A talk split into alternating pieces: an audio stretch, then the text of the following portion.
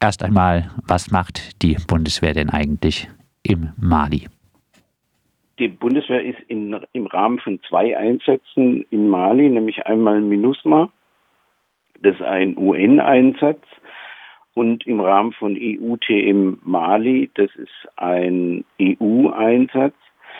Ähm, schwerpunktmäßig ist es so, dass man dort vor allem in der Ausbildung von ähm, Soldaten, Soldatinnen von Mali aktiv ist, ähm, aber auch zum Beispiel Patrouille fährt und ähm, da quasi durch die Gegend ähm, irgendwie unterwegs ist. Es sind insgesamt, ähm, es ist insgesamt inzwischen der größte Einsatz, nachdem ja Afghanistan äh, beendet wurde. Und es ist offensichtlich so, dass da ziemliche Probleme sind vor Ort. Äh, die Gemengelage, ähm, es gibt neben diesen beiden Einsätzen, MINUSMA und ähm, EUTM Mali, noch mindestens einen weiter, nämlich den Kampfeinsatz, den Frankreich durchführt, äh, Barkane. Und ähm, das ist ein, ist ein klassischer Einsatz, ähm, ein Kampfeinsatz, sogenannter Antiterror-Einsatz. Ähm, und insbesondere dieser Einsatz ist ähm, auch bei der Bevölkerung sehr, sehr unbeliebt. Es gibt heftigste Proteste dagegen. Und die Bundeswehr ist da, so wie es sehr häufig ist, relativ nah an diesem Einsatz Balkane dran. Offiziell ist es so, dass sie da nicht mitmachen. Sie machen aber zum Beispiel Transporte und so weiter für die französischen Soldaten. Und es ist relativ klar, dass über kurz oder lang es richtige Probleme äh, geben wird. Es gab ähm, vor kurzem einen Anschlag auf Bundeswehrsoldaten, bei dem ähm, mehrere ähm, auch schwer verletzt wurden. Und ähm, es gibt nach Afghanistan jetzt von einer ganzen Reihe von Akteuren den Hinweis, man müsse doch diesen Einsatz sehr grundlegend mal überprüfen. Wir sagen, es ist grundlegend falsch, die Bundeswehr dorthin zu schicken, sowohl in MINUSMA als auch in Mali. Und es müsste sofort, äh, man müsste die Bundeswehr abziehen. Ähm, interessant ist, wenn jetzt AKK kommt und sagt, weil da sich ähm, quasi Söldner, weil möglicherweise die Regierung von Mali eine Vereinbarung mit der Söldnertruppe Wagner aus, ähm, die in Russland ihren Sitz hat, eine Vereinbarung trifft, wäre das jetzt praktisch ein Grund, die Bundeswehr abzuziehen.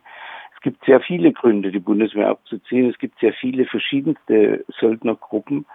Ähm, und es ist, das Agieren dieser Söldnertruppen ist ähm, immer problematisch. Ähm, es ist ein bisschen skurril, dass es jetzt praktisch plötzlich an dem Punkt sein soll, dass man den Einsatz äh, beendet. Ähm, wir finden es richtig, wenn er beendet wird, aber es ist mal wieder so typisch, äh, dass sobald irgendwie was Russisches im Spiel ist, äh, geht es plötzlich gar nicht mehr. Ähm, das Zentrale ist eigentlich, dass ähm, man sehr klar sagen muss, ähm, diese Einsätze, so wie sie laufen, sind offensichtlich was, was vor Ort ähm, in keinster Weise irgendwie die Situation der Bevölkerung verbessert. Im Gegenteil, man macht dadurch einen zusätzlichen Kriegsakteur. Und deshalb wäre es völlig richtig, die Bundeswehr da endlich rauszuziehen. Ähm, und wenn das jetzt anhand von quasi dem ist, dass da mit einer Söldnertruppe ähm, eine Vereinbarung getroffen wurde, na gut, dann ist es so. Ähm, aber es ist ein bisschen skurril quasi mal wieder, dass plötzlich, jetzt plötzlich ist es ein Problem. Nee, die Probleme ähm, sind schon ähm, sehr viel länger und sie sind struktureller Art, dass man meint, man könnte quasi mit Militär da vor Ort für die Menschen was tun. Das ist völliger Unsinn. Was sind denn die deutschen Interessen in Mali? Im Wesentlichen geht es eigentlich darum, gemeinsam mit Frankreich zu agieren. Ähm, bei Frankreich ist es sehr viel klarer, dass es auch ökonomische Interessen gibt. Ähm, der Einsatz der, die Einsätze, die da ja stattfinden, sind inzwischen auf die Gesamtsahelregion. Und da geht es durchaus auch um Zugang zu Rohstoffen, ähm, zum Beispiel Uran im, im Niger ähm, was von französischer Seite auch so gar nicht geleugnet wird. Und es geht darum, dass man Soldaten auch dafür ausbilden will, um Flüchtlingsabwehr zu betreiben, ähm, weil das eine der ähm, Fluchtrouten ist, über die ähm, eine Reihe von Menschen auch versuchen, nach Europa zu kommen. Und ähm, de facto geht es eigentlich quasi um wirtschaftliche Interessen und ähm, um Flüchtlingsabwehr, ähm, die da insbesondere quasi durch die äh, französische Armee, aber eben mit Hilfe auch quasi der Bundeswehr äh, stattfinden. Und das ist halt einfach unerträglich ähm, in der Form, dass das so ist. Ihr fordert also den Abzug der Bundeswehr aus äh, Mali. Jetzt äh, gibt es ja äh, einige, die äh, sagen, äh, nachdem der Afghanistan-Rückzug einen solchen Scherbenhaufen äh, hinterlassen hat, kann man nicht im Mali auch so einen Scherbenhaufen hinterlassen. Genau, das ist so, dass ähm, die Art und Weise, wie ja der Abzug in Afghanistan gelaufen ist, ich nenne das immer einen Knall- und Fallabzug. Ähm, man muss einfach wissen, dass da zum Beispiel die, die sogenannte Lead Nation, ähm, in dem Fall Afghanistan, die USA, einfach ihre Liegenschaften verlassen haben, niemand darüber informiert haben, einfach weg waren. Ähm, Gesetz im Fall, das würde in, in, in Mali quasi auf die Weise ähnlich passieren, ähm, gäbe es natürlich eine sehr ähnliche Entwicklung. Ähm, wir haben gerade die Situation, dass eine Reihe von ähm, Menschen, die zum Beispiel für die Bundeswehr arbeiten, natürlich ähm, gerade, äh, dass es da natürlich logischerweise gerade in Mali Probleme gibt. Ähm, weil die Frage natürlich ist, was passiert eigentlich mit Menschen, die zum Beispiel jetzt äh, da für die Bundeswehr gearbeitet haben. Wir haben die Situation in Afghanistan gehabt, dass ähm, man jetzt am Ende quasi die Leute de facto den Taliban äh, überlassen hat, ähm, in, de, in, der übergroßen Mehrzahl. Ähm, und das ist eine Situation, die ist in einer Reihe von Punkten sehr, sehr ähnlich wie Afghanistan. Ähm, Abzug wäre richtig, allerdings äh, muss sowas natürlich vernünftig organisiert sein und so wie es in Afghanistan war, war es äh, völlig falsch und ähm, hat ja de facto war es damit quasi eine Übergabe dort an die Taliban, äh, die jetzt dort, dort äh, das Land beherrschen. Ähm, das war in der Form absehbar, wenn man das so macht. Ähm, also so eine Art von Abzug wäre natürlich in keinster Weise sinnvoll, sondern äh, man kann ja quasi auch eine Armee so abziehen, dass man nicht irgendwie da plötzlich zack weg ist, sondern ähm, dass einfach eine andere Situation dann ist. Aber es ist offensichtlich, dass die Bundeswehr da ähm, keinerlei Funktion hat, Menschen wirklich vor Ort was zu helfen. Ähm, und deshalb wäre es völlig richtig, da die Bundeswehr abzuziehen.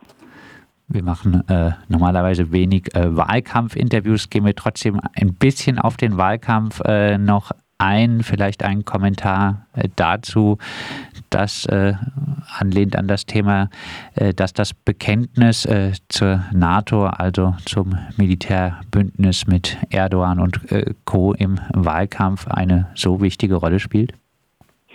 Ja, das ist eine völlig verrückte Situation inzwischen, dass ähm, sowohl SPD, Olaf Scholz, als auch Grüne, Annalena Baerbock inzwischen von der Linken ein Bekenntnis quasi zur NATO fordern und sagen irgendwie, dass ähm, man mit der Linken nicht zusammenarbeiten könne, weil sie außenpolitisch nicht verlässlich sei. Ähm, es ist im Grunde genommen bezeichnend, ähm, dass offensichtlich die Voraussetzung für eine Regierungsbeteiligung ist, dass man irgendwie na, Ja zur NATO sagt, Ja zu Militärstrukturen der EU und äh, zur Bundeswehr. Ich halte das ganze Agieren da von Seiten von SPD und Grünen für unerträglich. Ich habe mal gesagt, wenn äh, Olaf Scholz Bekenntnisse haben will, soll er in die Kirche gehen. Und ähm, es ist im Grunde genommen ein Armutszeugnis, dass äh, SPD und Grüne so agieren Ähm, es ist die Frage, wie kriegt man gesellschaftliche Veränderungen hin? Offensichtlich wollen die beiden zwar irgendwas in ihren Programmen schreiben, aber sie wollen keine gesellschaftliche Veränderung. Ähm, das ist dann so.